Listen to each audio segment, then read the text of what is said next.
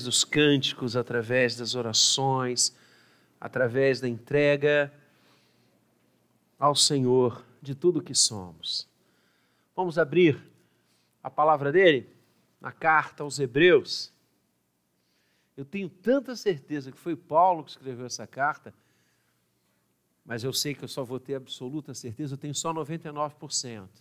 Eu só vou ter 100 quando a gente chegar na glória, porque eu vou poder perguntar face a face a Paulo se foi ele mesmo que escreveu. Eu tenho certeza que ele vai dizer sim. Eu quase sempre que cito Hebreus, eu já vou dizendo: vamos ler a carta de Paulo aos Hebreus. Mas como eu não tenho 100%, então vamos abrir em Hebreus. Pronto. Capítulo 11.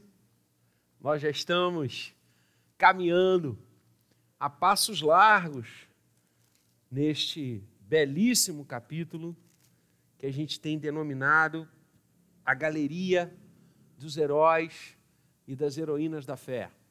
Hebreus 11. Passamos pelos patriarcas.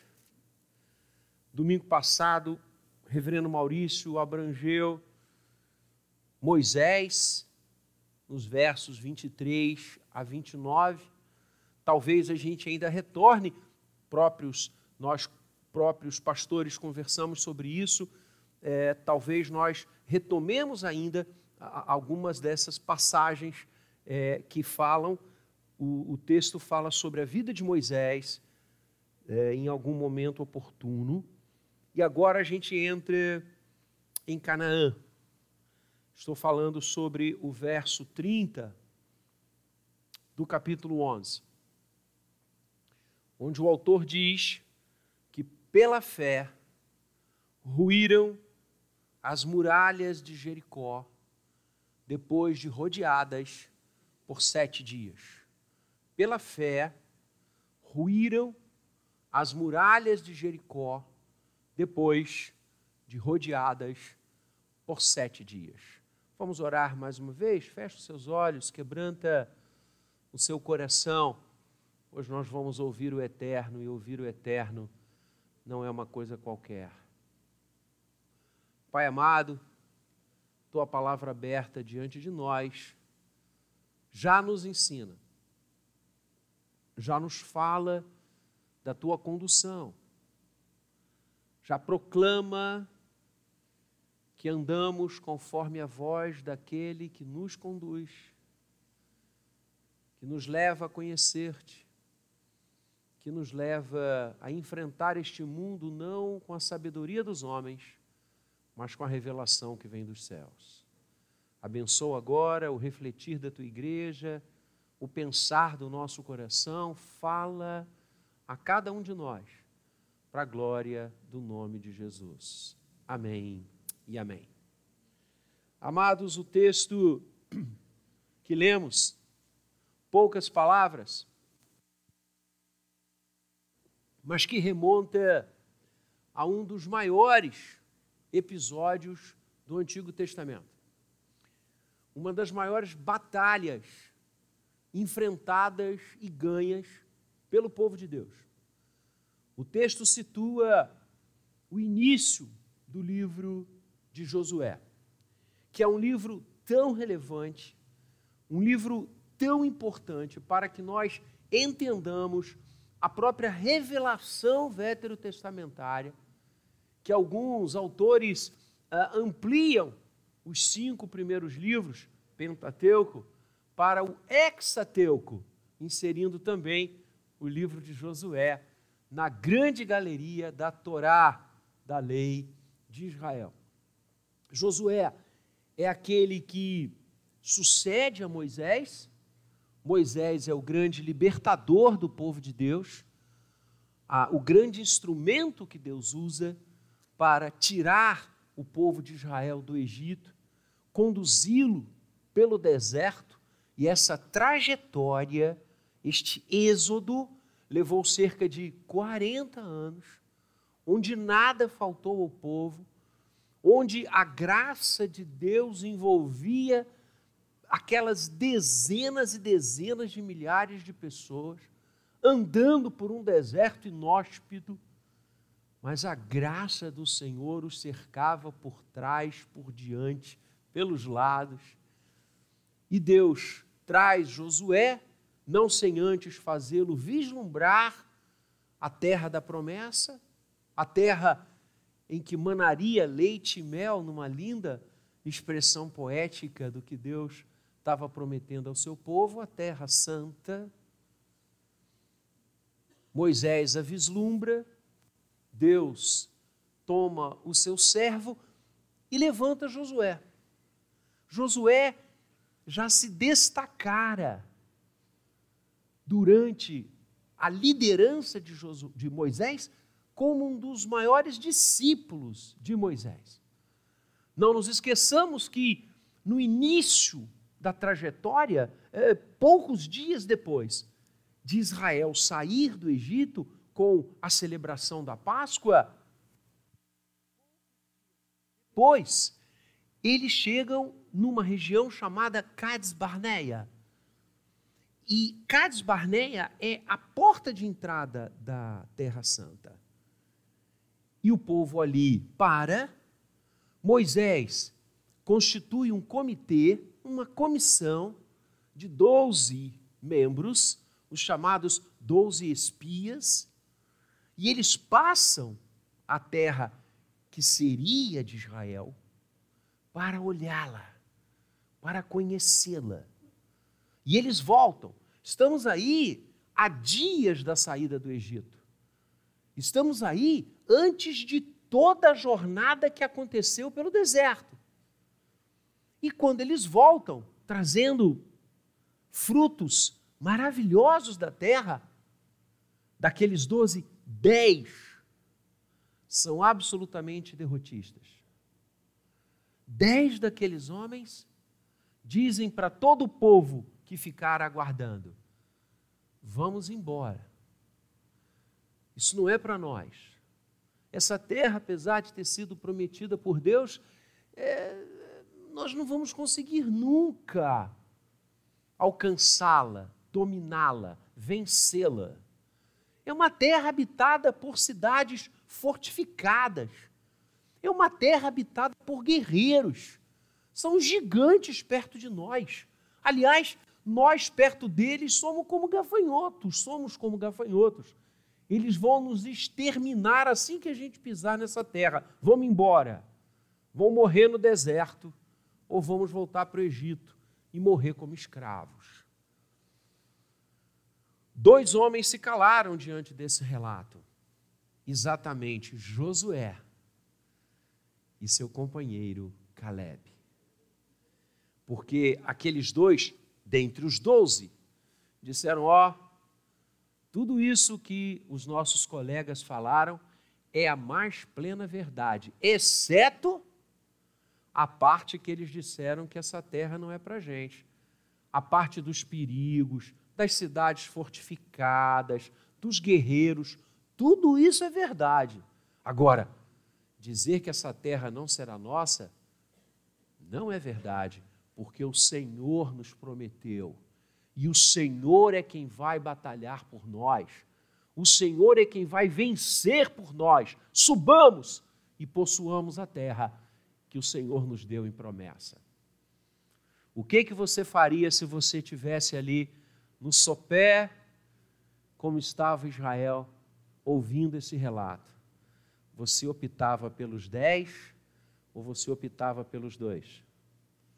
Israel optou pelos dez. E o povo não creu que o Senhor poderia dar a vitória. E por causa disso, aquela geração inteira morreu no deserto. Durante 40 anos eles peregrinaram e voltaram para o mesmo lugar. Deram um círculo assim, fizeram um círculo. Tem muita gente que anda em círculos a vida inteira porque não crê no poder de Deus. Eles deram uma volta e no mesmo lugar, 40 anos antes, agora sob o comando de Josué, porque toda aquela geração morreu. nenhum daqueles entraram na Terra Santa. Uma outra geração que os sucede é que entra na terra, com exceção de dois homens, Josué e Caleb. Vale a pena confiar no Senhor. Então Josué já era esse líder. Josué já era esse homem crente, esse homem destemido diante do poder de Deus. E é ele que o Senhor escolhe para suceder Moisés. E o início do livro de Josué é lindo, quando o Senhor trava o diálogo com ele. E ele diz: Mas eu, eu, eu, eu sou pequeno, eu não vou conseguir fazer esse povo. Moisés é que era o nosso líder. E Deus diz para ele: Não estou mandei eu, não estou mandei eu, eu estou mandando a você. Ser forte, ser corajoso, não temas, não te espantes, porque eu serei contigo, por onde quer que andares. E Josué toma a liderança do povo de Deus, passa Jericó, e eles habitam já em Canaã, já na Terra Santa, iniciando os passos introdutórios, eles habitam uma região chamada Gilgal. E não tinha mais como avançar para dentro de Canaã, onde depois Israel seria estabelecida e o final do livro de Josué é a divisão da terra pelas doze tribos, com exceção de José, entre os seus dois filhos, e Levi, que não ganhou uma porção de território, porque eles eram os levitas do Senhor, os sacerdotes do Senhor. Todo o povo os mantinha. Josué inteiro é a história linda de como eles tomam cidade a cidade, espaço a espaço, pela mão poderosa do Senhor. E sabe o que estava na frente de Gilgal? A mais ou menos uns dois quilômetros, nem chegava a isso. De onde Israel estava acampado, dezenas e dezenas de milhares de pessoas, e na frente deles, uma das cidades mais fortificadas de Canaã, a cidade de Jericó. E o capítulo número 6 de Josué vai nos dizer sobre isso. Ora, Jericó estava rigorosamente fechada por causa dos filhos de Israel. Ninguém saía nem entrava. Como avançar? Como ir em frente? como tomar posse da terra da promessa. Tinha um, um desafio ali pior do que Jericó, pior do que o Jordão, que eles ultrapassam por mão de Deus. Quando Deus abre, também como abriu o Mar Vermelho, abre o rio para eles passarem. Jericó era inexpugnável. As suas muralhas eram famosas a arqueologia humana, a coisa de uns 200 anos atrás, menos até, trouxe e realizou escavações e descobriu muita coisa sobre a Jericó antiga. Era uma cidade espetacular e as suas muralhas eram conhecidas.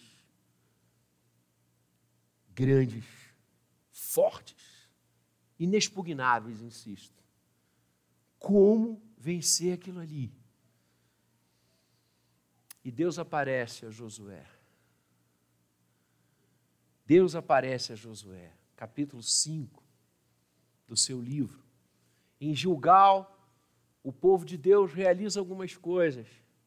Celebra a Páscoa, se santifica, busca ao Senhor. E Deus aparece a Josué, capítulo 13, versículo 13 do capítulo 5. E Deus diz: que ele iria entregar Jericó nas mãos do povo de Deus. E o relato que se trava é maravilhoso.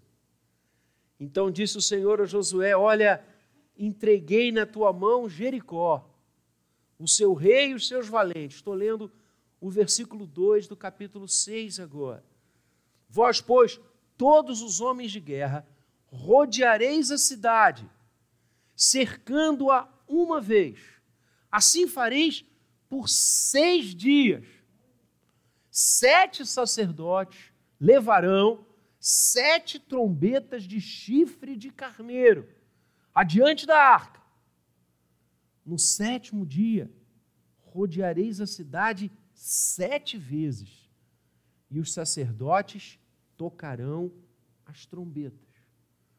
E será que, tocando-se longamente a trombeta de chifre de carneiro, ouvindo vós, o povo de Israel, o sonido dela, todo o povo gritará com grande grita, e o muro da cidade cairá abaixo, e o povo subirá nele, cada qual em frente de si. Então Josué, filho de Num, chamou os sacerdotes e disse-lhes: Levai a arca da aliança. E sete sacerdotes levem sete trombetas de chifre de carneiro adiante da arca do Senhor. E disse ao povo: Passai e rodeai a cidade. Quem estiver armado, passe adiante da arca. Assim foi como Josué dissera ao povo. O relato que eu acabei de ler, da preparação da tomada de Jericó, como eu disse, é uma das mais maravilhosas batalhas que o povo de Israel travou e que Deus nos deu a conhecer. É, desde a escola dominical a gente estuda muito essa história, né? Eu me lembro quando eu era bem jovenzinho, na escola dominical da UPA, cantando Vem com Josué lutar em Jericó. É um texto emblemático. E é interessante porque o autor de Hebreus remonta essa passagem maravilhosa no texto que a gente acabou de ler. Pela fé, ruíram as muralhas de Jericó. Essa passagem envolvendo Jericó mostra, primeiro, como que o poder de Deus se manifestou na vida do seu povo. É um verdadeiro memorial Aquilo que era impossível ao homem, o Senhor mostra que é possível a ele. Essa passagem também demonstra como Deus caminha com o povo dele, conosco hoje. Porque Jericó, como eu disse, era a mais fortificada cidade. Nenhuma outra batalha que o livro de Josué narra se igualiza a cidade de Jericó. Então, se Deus entrega a mais poderosa, como Paulo vai escrever aos Romanos no capítulo 8, se ele não poupou o seu próprio filho, não nos dará graciosamente com ele todas as coisas? Ora, se a mais difícil o Senhor entregou, com certeza todas as outras ele entregará.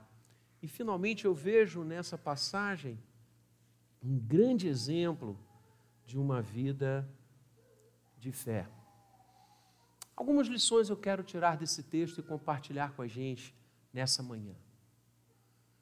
Pela fé, as muralhas de Jericó ruíram.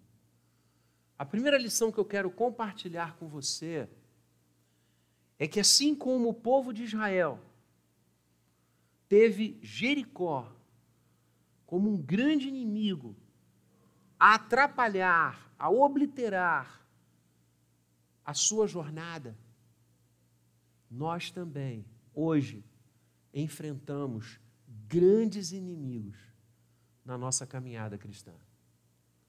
Também nós enfrentamos Jericós. Também nós vemos quantas vezes, diante da nossa vida com Deus, diante da nossa caminhada cristã, diante do nosso serviço na igreja, Jericós. Quantos inimigos nós temos pela frente?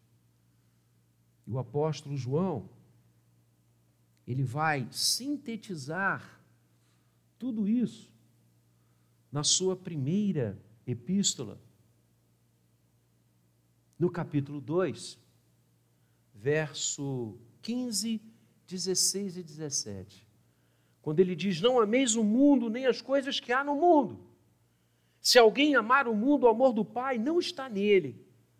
Porque tudo que há no mundo, agora vejam, a concupiscência da carne, a concupiscência dos olhos, a soberba da vida, não procede do Pai, mas procede do mundo. Ora, o mundo passa, bem como a sua concupiscência. Aquele, porém, que faz a vontade de Deus, permanece eternamente. A concupiscência é uma expressão que significa um desejo incontido. E João está dizendo que nós atravessamos dia a dia momentos, vontades incontidas, geradas, primeiro, pela nossa carne, a concupiscência da carne. Muitas vezes, amados, nós construímos Jericós. Muitas vezes, nós criamos empecilhos à nossa vida cristã. Muitas vezes, nós construímos obstáculos a vivermos com Deus, a crescermos com Deus, a termos uma vida diante do Senhor de graça, de misericórdia, de serviço. Quantas vezes a concupiscência da nossa carne nos desvia, nos leva para longe, nos tira da igreja, faz com que a gente abandone a fé. Paixões equivocadas, desejos que não geram glória de Deus, práticas absolutamente execráveis diante da palavra. Nós construímos Jericó, a concupiscência da carne. A segunda fonte, como João explica, a concupiscência do mundo. Não nos iludamos. Nós travamos uma batalha espiritual o dia inteiro, o tempo todo. Paulo chega a dizer que a nossa luta não acontece contra a carne, contra o sangue, mas a nossa luta diária e permanente acontece contra as potestades do mal que dominam este mundo tenebroso. Por isso, João diz: não amem o mundo. As coisas do mundo quase sempre nos levam para longe de Deus. As coisas do mundo quase sempre se constituem em Jericós diante de nós. E muitas vezes nós nos deixamos seduzir pelo canto da sereia para ficar com Ulisses na Ilíada e nos afastamos de Deus. E quando vemos como um abismo chama outro abismo, estamos longe. Jericó ganhou. As coisas do mundo, as práticas mundanas. E quantas vezes a gente não quer ser diferente? A gente quer ser aceito. A gente quer ter uma vida normal e reproduz aquilo que não é normal diante de Deus. Pode ser diante do inferno, diante de Deus, não. E reproduz e imita aquilo que não vem do céu. Então, a concupiscência do mundo é Jericó. Os inimigos estão aí.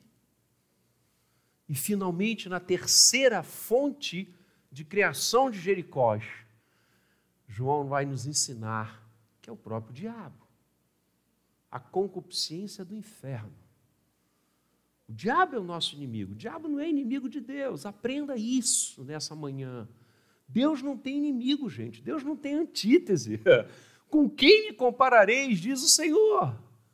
Satanás é inimigo nosso, não de Deus. Ninguém pode criar anteparos a Deus. Que isso? Deus é absoluto. Ele é o nosso inimigo.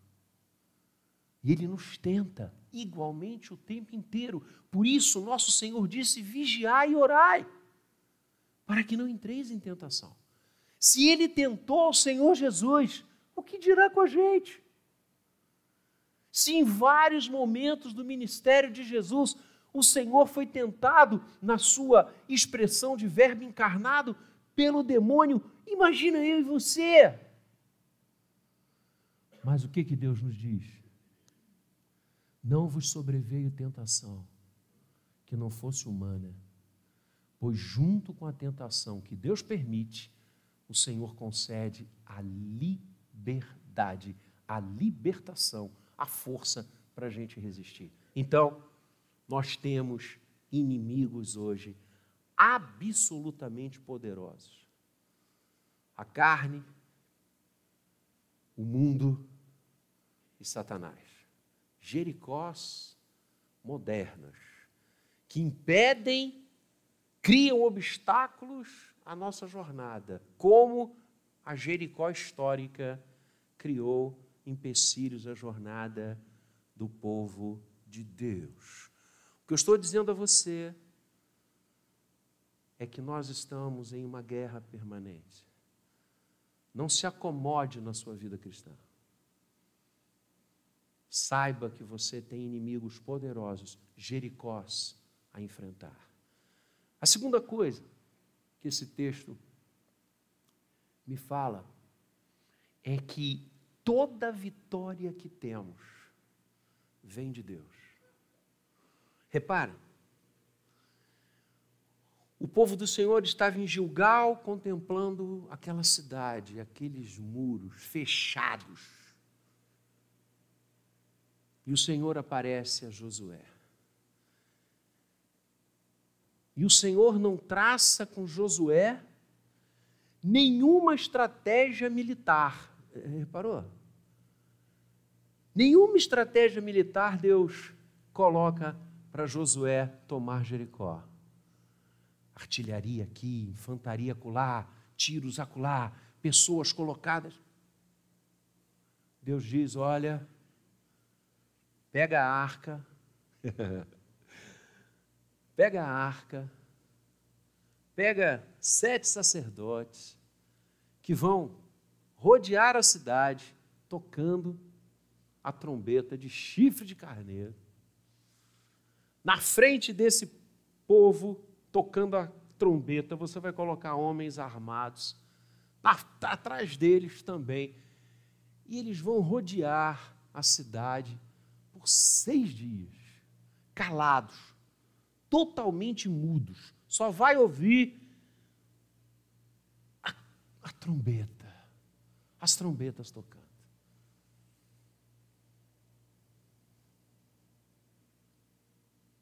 E Josué fez isso. Mas esse é o terceiro e último ponto.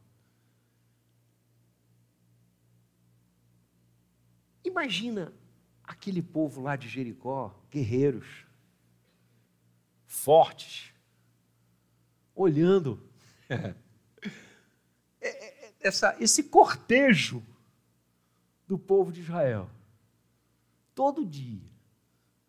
E, e o texto é lindo lá em Josué eles levantavam de madrugada, se preparavam, rodeavam a cidade e voltavam para o acampamento. Primeiro dia, segundo, sexto. No sétimo dia tinha uma diferença. Porque no sétimo dia Deus disse: quando vocês ouvirem a trombeta, aí todo o povo gritará. Todo o povo vai exaltar o meu nome. E sabe o que vai acontecer, Josué? Essas muralhas que vocês consideram imbatíveis, elas vão ruir. Nossa. O que, que Deus estava ensinando ao povo, gente? Não por força, nem por violência, mas pelo meu espírito. As batalhas de Deus na nossa vida são vencidas pela fé. O que, que uma arca faz num palco de batalha? Por que a arca presente nas voltas que o povo deu ao redor de Jericó? Porque a arca simbolizava o quê? A presença de Deus. Deus está dizendo: quem vai derrubar essas muralhas sou eu. Não é a força de vocês, não é a inteligência de vocês, não é o dinheiro de vocês, não é a capacidade que vocês têm, sou eu. Por isso a arca está ali. O que, que as trombetas significavam? Lembra? No Antigo Testamento, a gente vai ler muitas vezes que as trombetas eram tocadas para reunir o povo de Deus em adoração. Era maneira de juntar o povo de Deus. O que o Senhor está dizendo é isso. Sou eu que vou agir. As vitórias vêm de mim. Você lê no livro de Josué que Deus falou, eu terminei a leitura, mas na sequência, Deus vai dizer: olha, vocês vão tomar essa cidade e vocês não ficarão com nada, nenhum despojo será de vocês.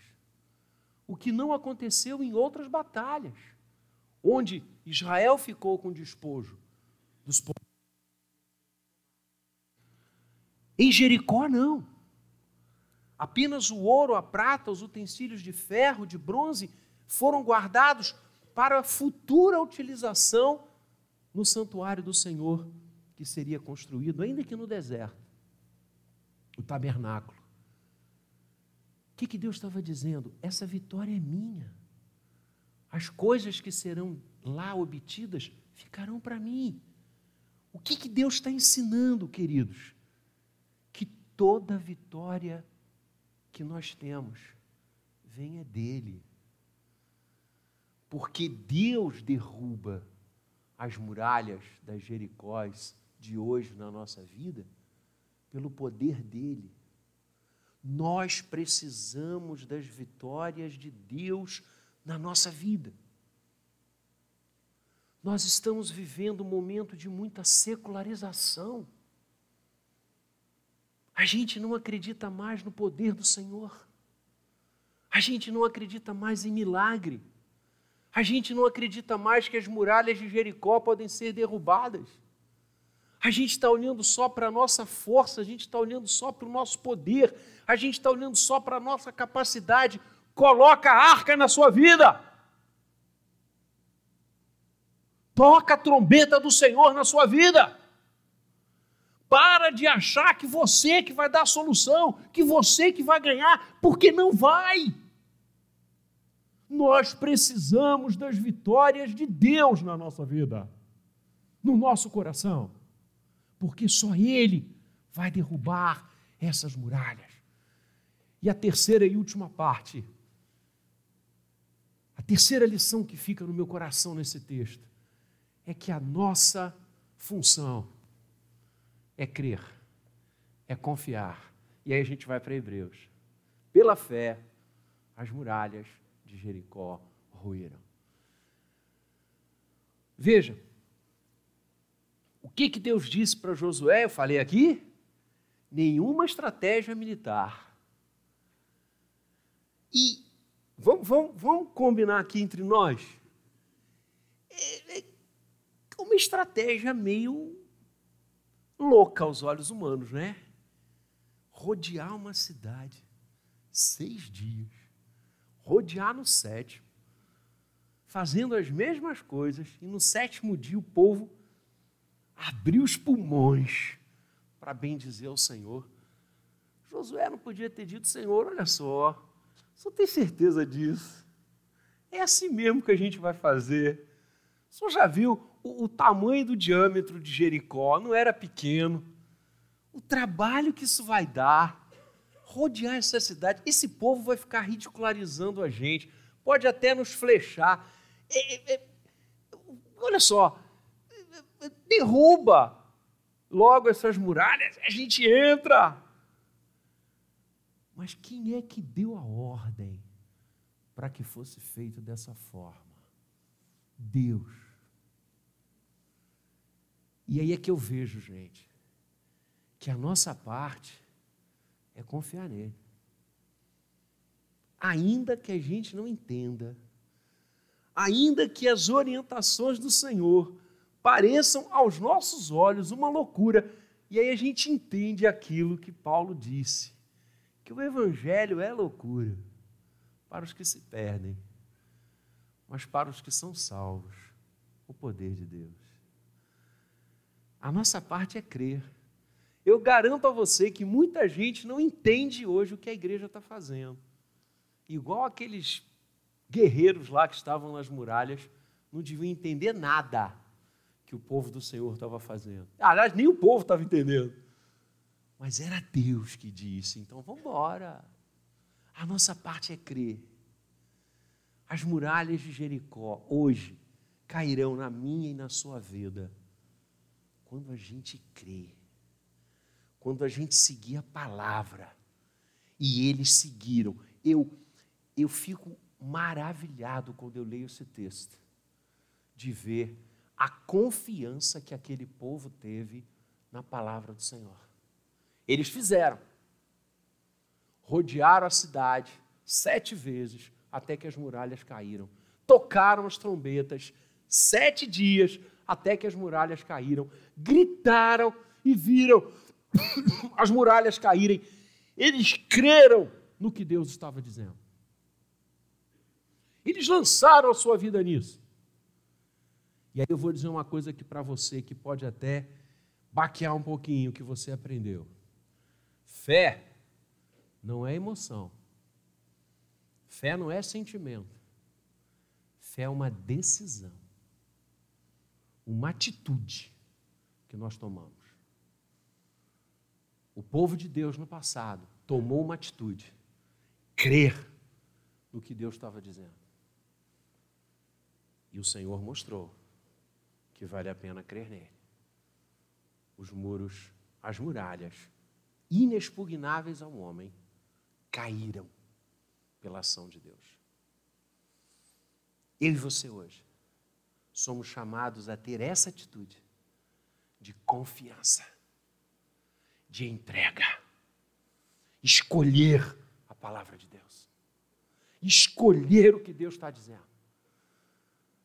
Quando eu leio que pela fé as muralhas de Jericó ruíram, eu coloco isso para mim, fechar com o que Deus está dizendo, mergulhar no que o Senhor está falando, crer com todas as forças do meu coração no que Ele está sinalizando, porque Deus não é homem para mentir, nem filho de homem para se arrepender. Se Ele falou, Ele fará. Se Ele prometeu, é certo que acontecerá. Quantas promessas benditas e maravilhosas nós temos na palavra do Senhor, da nossa redenção em Cristo, da nossa ressurreição final, de passar a eternidade com Ele. Creia nisso! Lance a sua vida nisso. Feche com Deus. Aquele que derruba as muralhas. Derrubou no passado e continua derrubando hoje. Que Deus abençoe a sua vida. A maior muralha foi derrubada quando no Calvário o Senhor Jesus disse: Tudo está consumado. Ali ruíram as muralhas da nossa condenação e a vida eterna pôde ser alcançada por mim e por você, porque aquele que derrubou muralhas no passado continua a derrubá-las para que nós estejamos com Ele. Que Deus abençoe a nossa vida e pela fé a gente caminhe, construa e se lance cada vez mais nas mãos do Senhor. Amém. Vamos ficar de pé e vamos.